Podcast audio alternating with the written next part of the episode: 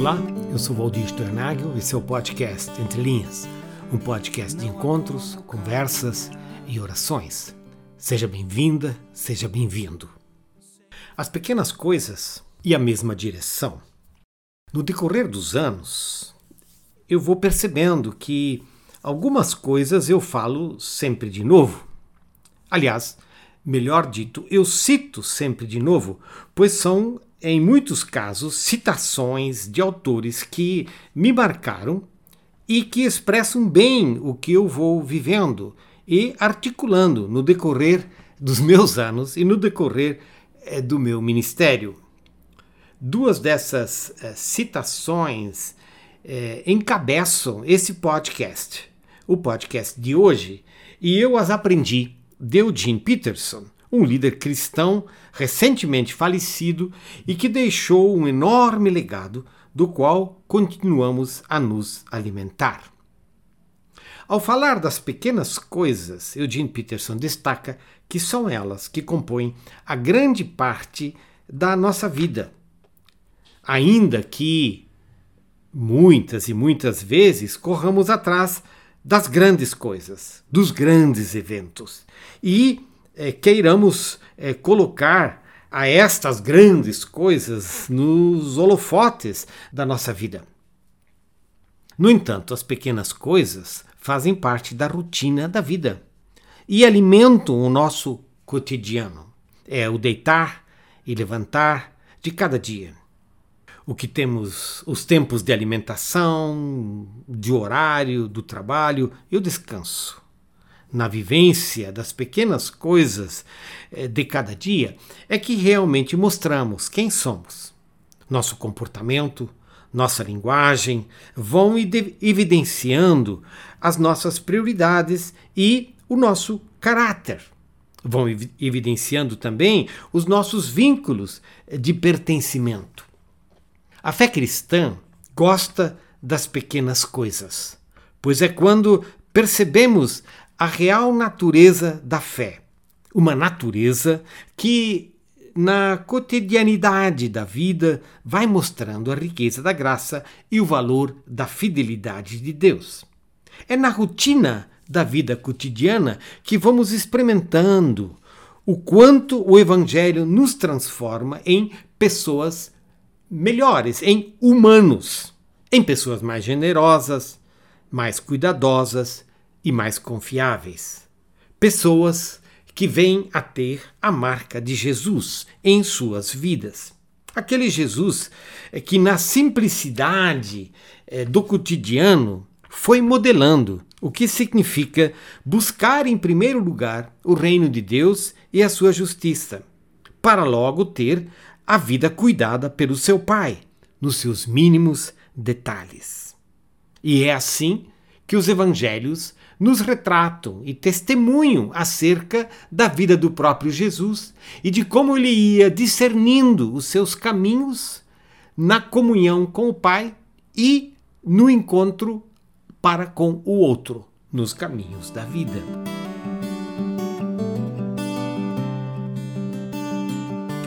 Vivemos, repito, num quadro social que busca o que é maior, que busca aquilo que é mais e mais, aquilo que brilha mais, aquilo até que é mais caro e que acaba sendo mais excludente. Um estilo de vida assim, marcado pela insaciabilidade, que sempre quer mais, mas nunca tem o suficiente e nunca se sente saciado. Voltar às pequenas coisas, portanto, nos torna mais humanos nos torna mais comunitários, nos torna pessoas que estão mais abertas para o outro. Num convite para que a gente possa experimentar e vivenciar a fidelidade e a graça de Deus no cotidiano da nossa vida e da vida do outro. Vivenciar a esta fidelidade de Deus na rotina da vida, vivenciar esta fidelidade de Deus nas pequenas coisas, nos coloca no caminho de uma obediência que nós podemos qualificar como uma, uma obediência evangélica que requer toda a nossa vida e requer um movimento de vida numa mesma direção. Numa direção para com Deus, numa direção para dentro de nós mesmos, num contato e numa conversa com a nossa alma, e na direção que nos encaminha para com o outro. A beleza da caminhada cristã reside na fidelidade da continuidade. Uma caminhada que vai se enraizando na identidade, mas se percebe livre para adorar a Deus e servir ao outro. Aparentemente, isso até pode parecer contraditório, porque o que nós dissemos é que nessa caminhada da fé cristã, à medida que nós vamos nos enraizando na vivência, no abraço desta fé, nós vamos gestando identidade, nós vamos percebendo quem nós somos e quem nós somos diante de Deus. E esse processo de enraizamento em Deus, que gera identidade, vai nos trazendo um sentido de liberdade uma liberdade que se reflete na adoração a Deus e se reflete na caminhada em direção ao outro, o serviço para com o outro. Pois, quando se sabe a quem se pertence e quem se é, se pode ir longe, na direção daqueles a quem somos enviados. Ou seja, eu repito, quando se sabe a quem se pertence e quando se sabe quem se é, se pode ir longe na direção daqueles a quem somos enviados. A verdade, no entanto, é que vivemos uma contínua tentação, que é a busca por atalhos, numa espécie de querência de respostas mágicas que tornam a vida rapidamente um sucesso e um canteiro de comodidade.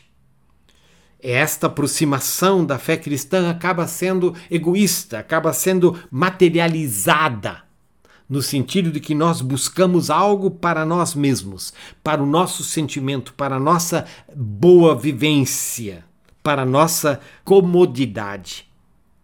Mas esta é enganosamente, uma versão consumista da fé cristã e não representa nem a esta fé, mas assim como ela também não representa aquilo que dá substância e estabilidade que a vida requer e para a qual Deus nos convida. O segredo da fé, enraizada em Jesus, é que ela vai formando em nós um jeito de viver e vai semeando em nós uma esperançosa direção que nos acompanha por todos os nossos dias até o fim dos nossos dias. Esse é um bom jeito de viver.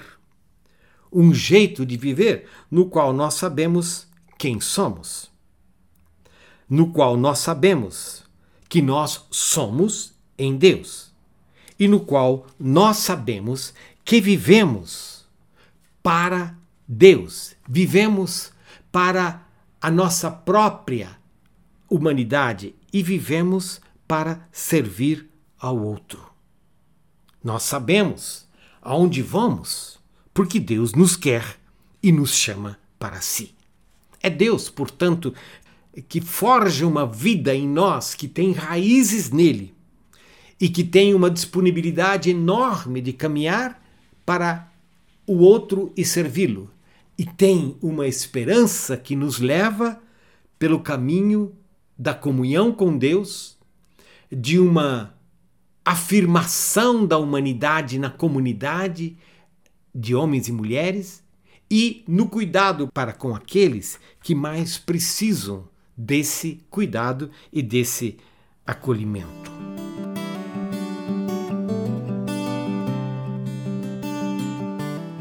Vivemos o nosso dia a dia com as suas pequenas coisas nos sabendo, portanto, nas mãos de Deus. E caminhamos numa mesma direção, chamada pelos evangelhos, e acolhidos pelo Deus que é o mesmo ontem, hoje e para sempre.